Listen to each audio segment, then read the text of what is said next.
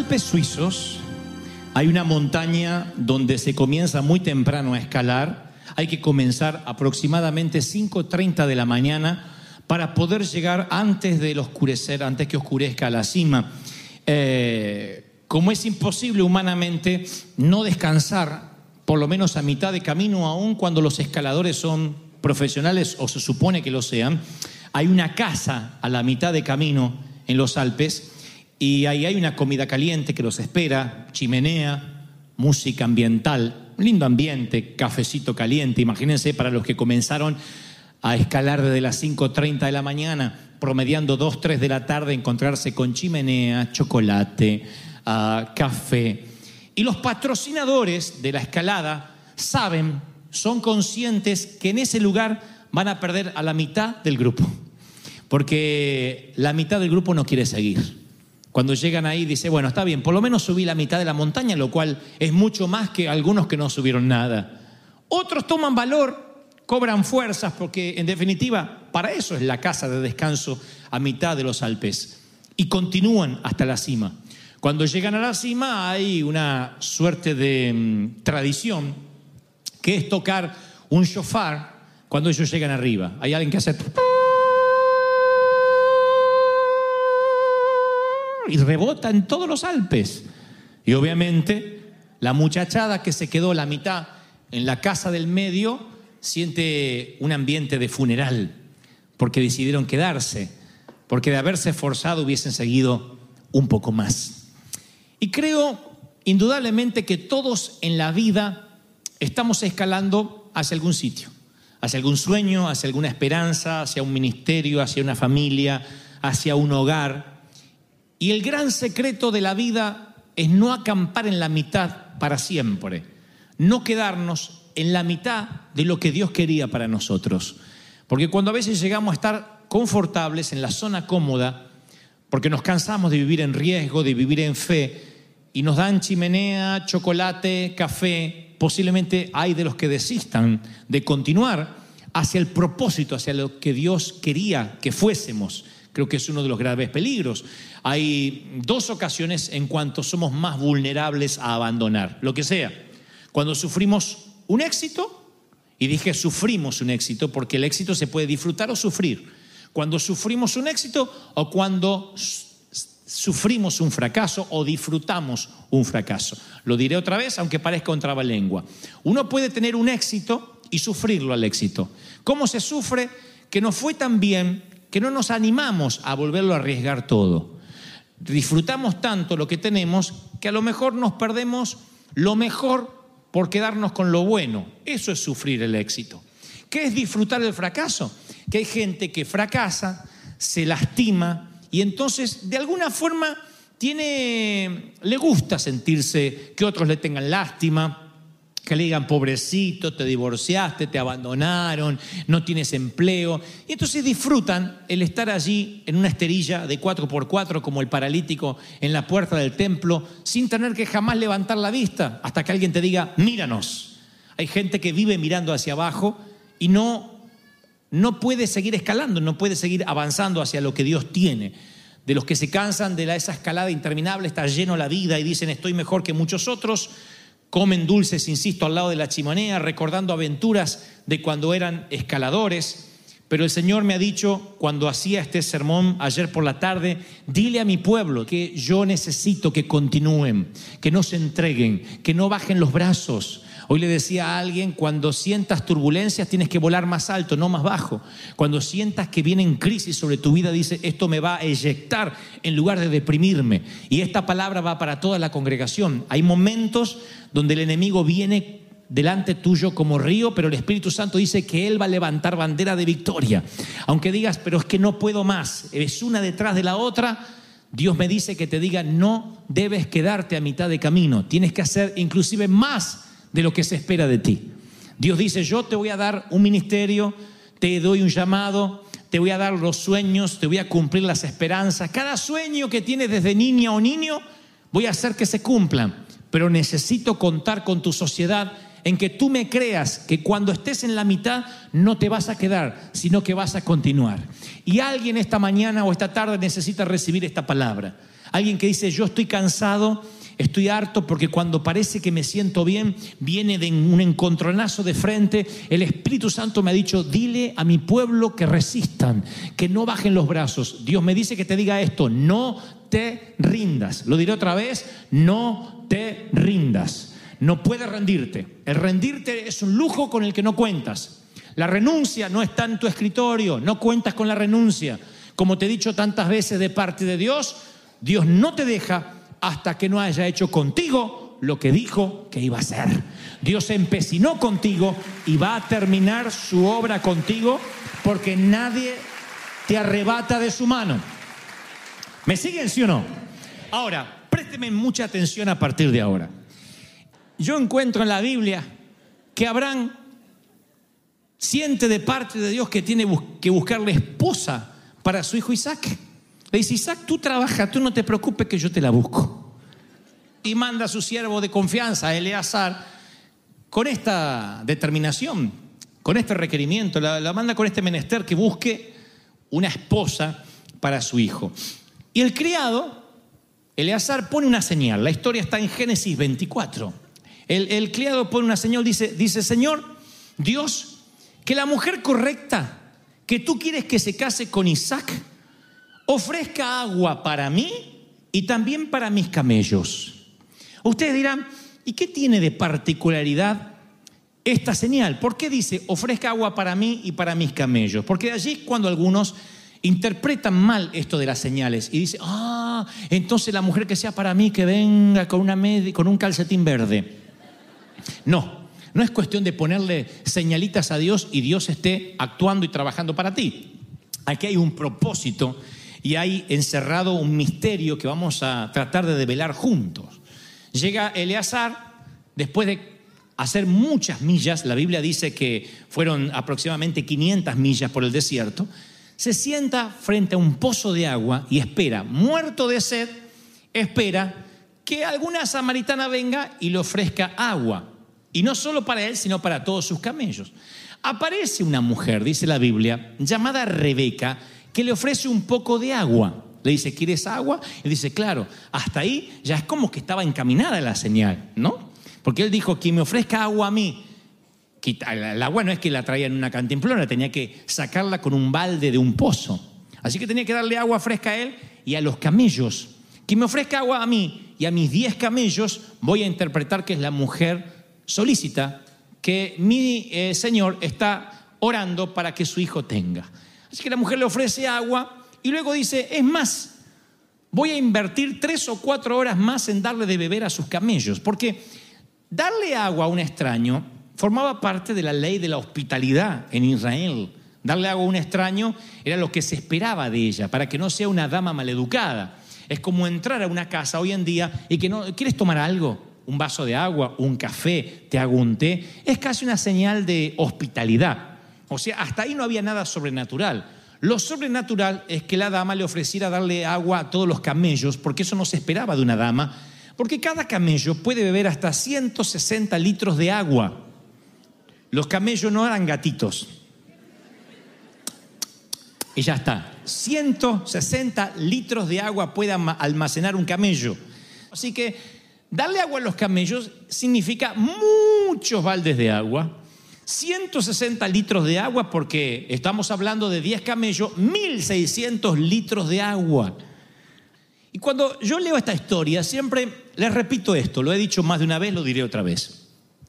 Todas las historias que están acá, aun aquellas que parece que no tuvieran sentido, están porque Dios quiere revelarte, el Espíritu Santo quiere revelarte principios que están escondidos detrás de esas historias. ¿Soy claro hasta ahí, sí o no? Cada historia. Si la Biblia narra que el hombre este le pide a Eleazar, le pide a Dios una señal, que la dama me dé de beber a mí y a los diez camellos, y la dama viene y lo hace, hay algo que el Señor nos quiere enseñar más allá del chismerío santo de cómo la conquistó. Hay algo que nos quiere enseñar. Y me enseña, en primer lugar, que hay un estilo de vida que llama la atención a Dios y que siempre trae recompensas, que es aquel que hace más de lo que se espera que uno haga. Dios nunca va a levantar ni bendecir a alguien que a mitad de la montaña, a mitad de los Alpes, se quede comiendo chocolates o bebiendo chocolate, tomando café al lado de la chimenea, cuando el propósito era que sea un escalador y que llegue a la cima. Dios no bendice gente mediocre, por eso el Señor dijo, si te vas a construir una torre, siéntate primero, calcula los gastos y ve si tienes lo necesario para terminarla. No sea que seas una torre a medio acabar y se burlen de ti. El Señor dice, tienes que planificar tu vida. Tienes que planificar, tienes una esperanza, todos tenemos esperanza, pero el cementerio está lleno de hombres esperanzados, sueños que no se concretaron, proyectos que jamás se escribieron, libros que nunca fueron escritos, películas que nunca se filmaron, canciones que nunca fueron compuestas. Todas yacen en cualquier cementerio. Miles de personas tenían esperanza, pero no escalaron, no planificaron y lo que es peor, no hicieron más de lo que se esperaba. Si leen las biografías de los magnates, de los que hoy tienen compañías que cotizan en la bolsa, en Wall Street, van a descubrir que fueron personas que empezaron con poco y cuando le dijeron, quiero que limpies acá, ellos limpiaban acá, pero también limpiaban allá sin que se lo pidan. Ese tiempo extra, esa milla extra, es lo que lo hizo, los hizo ricos, los hizo invertir, los hizo cotizar en la bolsa. Lo peor que nos puede pasar en la vida es hacer exactamente lo que nos piden que hagamos porque entonces solamente vamos a ser obedientes, lo cual está bien, pero nunca vamos a terminar de escalar, porque los que escalan, los que llegan, siempre son los que dicen, ¿qué más puedo hacer? ¿Qué más puedo hacer aunque me paguen lo mismo? ¿Cómo puedo ganarme el favor de mi Señor? ¿Cómo puedo ganarme el favor de mi jefe? ¿Cómo puedo ganarme el favor de los pastores? ¿Qué más puedo hacer? ¿Qué milla extra puedo hacer? Esa siempre es la gente que llama la atención a los jefes, a los líderes, nos llama la atención aquel que dice, ¿sabe? No solo vine a limpiar, pastor, lo que usted me pidió, sino que ya que estaba, vi que estaba sucio allá y también me puse a limpiar. Uno dice, wow, hay alma de siervo, hay alma de líder y hay alma de que no solo te voy a dar de beber a ti, sino a los 10 camellos que tienes. Y cuando haces algo extra, no solo atrapas el corazón de tu jefe, sino que atrapas el corazón del Señor. Y la filosofía de muchos aquí en el pueblo hispano, y me incluyo, es ¿qué es lo menos que puedo hacer sin que me despidan? ¿Qué es lo menos? Escuchen jóvenes, si estás con la filosofía, escuchen los muchachos, los adolescentes, si vas al colegio diciendo, ¿qué es lo mínimo que puedo hacer para sacarme una nota y que no me despidan del colegio, que no me echen? Si vas a trabajar diciendo, ¿qué es lo menos que puedo hacer para que no me despidan o para que me paguen igual? Voy a hacer solo aquello para lo cual me contrataron. Lo más probable es que nunca seas un escalador que nunca pueda Dios utilizarte, que nunca seas alguien relevante ni para la sociedad, ni para la familia, ni para tus hijos, ni para los tuyos. Vas a ser una persona mediocre, perdida en el gris océano de la mediocridad, porque nunca estás haciendo algo más de lo que se te está pidiendo. Si eres un buen cristiano y haces una milla extra, vas a recibir las bendiciones por dar aquello que no se te pidió. Porque cuando haces lo que se te pidió, tienes que decir, siervo inútil soy, he hecho lo que se me pidió. Pero cuando haces algo más, eres parte de la sociedad de la milla extra. Estuvimos en Paraguay hace, la primera vez, creo que fue hace aproximadamente unos veintitantos años atrás, estábamos en un sitio llamado Ciudad del Este. Y em, por la mañana abrí el periódico y en la parte de los clasificados estaban los pedidos y los ofrecidos, los empleos, obviamente, y ah, había dos que llamaron la atención, dos maneras de llamar al personal doméstico, a, a quienes realizan las tareas del hogar en la casa, y decía, busco mucama, pienso, decía pienso entre comillas, y tanto ofrecía. Abajo decía, mucamas no pienso, y ofrecía mucho menos dinero. Pensé que era una broma, pero al día siguiente que estábamos allí en Ciudad del Este, volvimos a abrir los el, el periódico y estaban mucamas pienso y mucamas no pienso. Y entonces le preguntamos a un camarero qué significaba pienso y no pienso. Y sorprendido dice, no, no, no, es que si usted es una pienso, se le paga mucho más. Y si usted es no pienso, se le paga menos. Le digo, sí, creo que lo entendí, pero explíqueme cómo funciona el no pienso. Y me dice, bueno, la no pienso obedece órdenes. La no pienso llega a la mañana y dice, ¿qué quiere que haga, Señor? Tú le tienes que decir, quiero que prepare, haga las camas, que metas esta ropa al laundry, quiero que hagas la comida con esta cebolla, con esta zanahoria, con esta sopa, quiero que hagas esto. Y ella cumple órdenes. ¿Y qué tiene de malo? Nada, ella no va a pensar. Si su hijo de pronto va a meter la mano en el agua caliente, ella no piensa, sigue haciendo lo que le mandaron a hacer. Si se incendia la casa, ella no llama a los bomberos ni al 911. Y usted no puede decirle nada, porque usted no la contrató para pensar, la contrató para que reciba órdenes. Y le digo, ¿y quién desearía ganar menos por no pensar? Oh, son las que más abundan, me dijeron. Hay gente que no quiere pensar y necesita, dígame qué hago y punto, yo no quiero pensar. Le digo, ¿y cómo son las pienso? Ah, las pienso no hay que decirles nada. Los dueños de la casa se pueden ir y ellos piensan a dónde podrían ir a la tienda, qué podrían comprar, qué comida hacer para el mediodía, para la noche, eh, atienden a los niños, se dan cuenta que está sucio, ven si hay que comprar implementos de limpieza, están pensando como si fueran dueñas del hogar, por eso ganan más. Ahora, si yo les cuento esto, ustedes dirán, yo seguramente sería un pienso, sin embargo, un 80% le gusta no pensar. No se trata de no pensar, se trata de no hacer el esfuerzo extra. Y cuando esto lo llevas a la vida, a las compañías, a la pareja, a los hijos, cuando haces algo extra, vas a tener la recompensa extra del Señor, porque Dios dice, mira que te mando que te fuerces, mira que te mando que te fuerces y que seas valiente. Pero si nuestro pensamiento es quiero dar lo menos que pueda y recibir todo lo que pueda, quiero la máxima recompensa con el mínimo esfuerzo, eso nos va a poner en ser un no pienso y Dios te va a tener como un no pienso. Y la diferencia entre un mediocre y un siervo de Dios es que el siervo de Dios siempre espera lo que se hace de él y algo más. Jesús dijo, si alguien te obliga a llevar la carga con él una milla, un soldado romano, ve con él dos. No te escapes, no maldigas. Ah, de pronto ciérrale la boca y dile, no solo voy a hacer lo que me pides, sino que voy a dar el doble. Imagínense cómo cambiaría la sociedad si todos los cristianos entendiéramos esto. Tú dices, pero donde estoy me están explotando. Imagina si vas y dices, lo voy a sorprender a este. Y en lugar de ser esclavo, voy a tener el gozo de servir, de saber que si el hombre no lo ve, si el jefe no lo ve y no lo recompensa, Dios sí lo va a saber recompensar, Él sí me está viendo.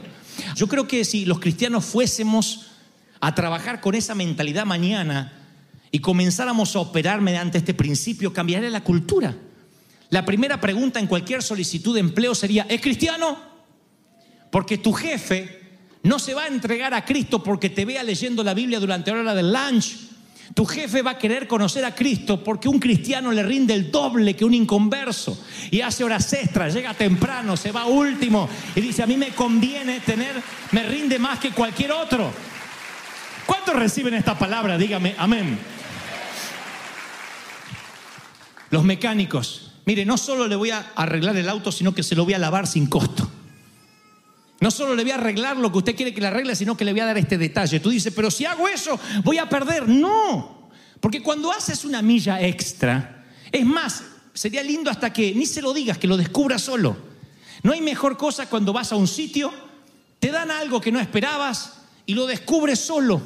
Dice, wow, una vez me llegué a casa, llevaba una bolsa con ropa y de pronto cuando estoy sacando la ropa me aparecen unos pañuelitos de seda y yo dije, me los robé.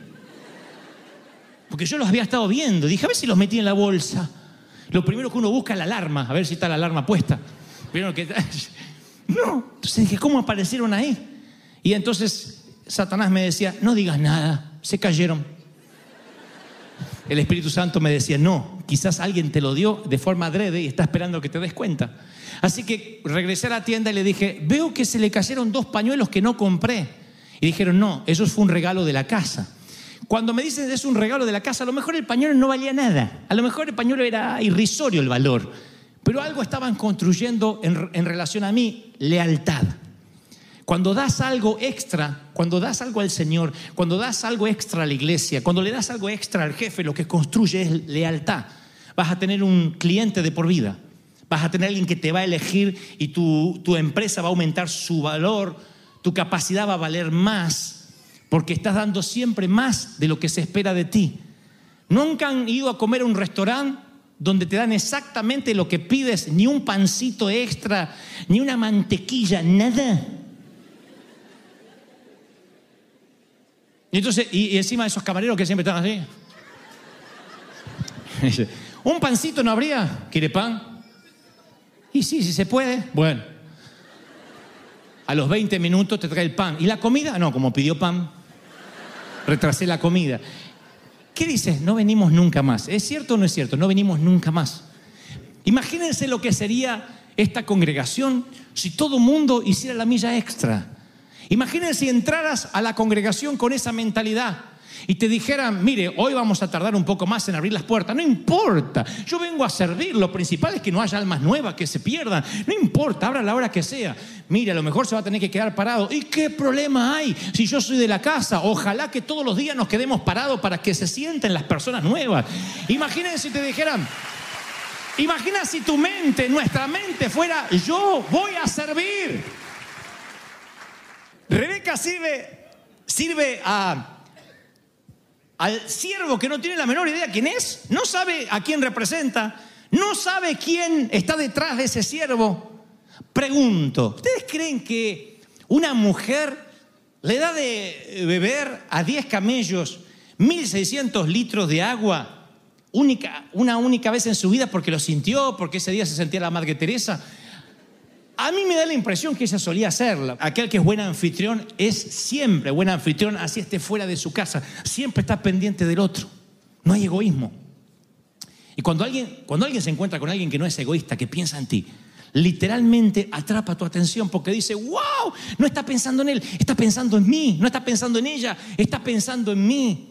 Creo que esa es la cualidad que más llama la atención a este siervo de esta dama porque Rebeca no tenía idea cuáles serían las, ramificaciones de su milla extra, pero ella siguió escalando, ella hizo algo más. Ella no tenía idea que esos camellos estaban cargados de diamantes, arcillos, rubíes y oro. Ella hacía la milla extra como algo normal. ¿Cuántos días habrá hecho lo mismo con otros sin tener recompensa? Ah, porque ustedes dicen, bueno, voy a salir a ver la milla extra y a ver si se me da todo eso que dice el pastor. Yo no te digo que vas a hacer algo extra y tu jefe va a decir, hoy le vamos a aumentar. A lo mejor te va a explotar. A lo mejor haces, la milla extra en tu casa y no lo notan ni tus hijos. Dice, le voy a, voy a planchar la ropa y le voy a poner algo para que las camisitas queden bien. Esas camisas que están así duras que ni falta poner el hombre adentro porque se mueve sola la... Apresto. Entonces se le voy a poner y no lo valora nadie. Hasta se queja, eh, pasen de cartón, dice alguno.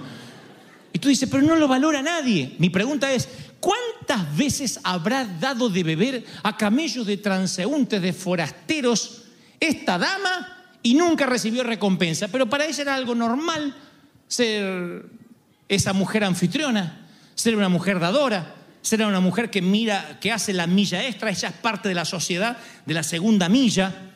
Y entonces decide no ser esclava, sino que decide servir y eso le da un gozo adicional y lo que menos se imagina, nunca se imagina que detrás de esos camellos hay un hombre, un príncipe azul, el soltero más cotizado de la Mesopotamia, que se transformará en su esposo. El soltero más codiciado es el dueño verdadero de esos diez camellos que ella está dando de beber Ella no se imagina que hay una propuesta formal de matrimonio luego que termina su ardua tarea de 1.600 litros de agua. Y el siervo dice, sabes, si me acompañas, todo el tesoro, el oro que está en estos camellos, serán tuyos. Pero esa no es la única recompensa material. Hay un hombre bien parecido, galán, delgado, ojos azules, moreno, piel, tiene como unos rulitos así tipo chayán.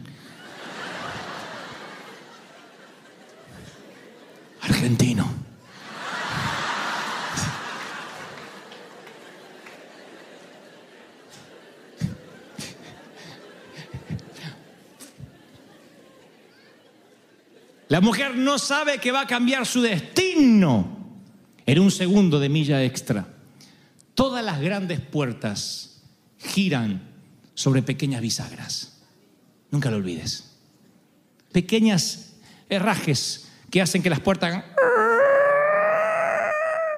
Y si solo espera que las grandes puertas se abran y no haces nada, aunque sea pequeño, para que esas puertas se abran, lo más probable es que quedes en la mitad de los Alpes, que nunca llegues a la cima.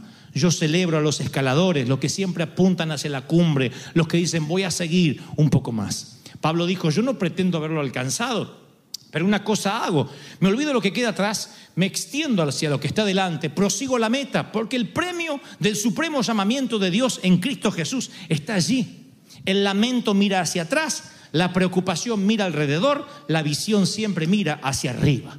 Una cosa es envejecer y otra cosa es crecer. Todo el mundo eventualmente vamos a envejecer, muy pocos vamos a crecer. Yo he decidido que los mejores años de mi vida están por delante. Yo he decidido que mis mejores años felices están por delante. Yo he decidido no quedarme en la mitad.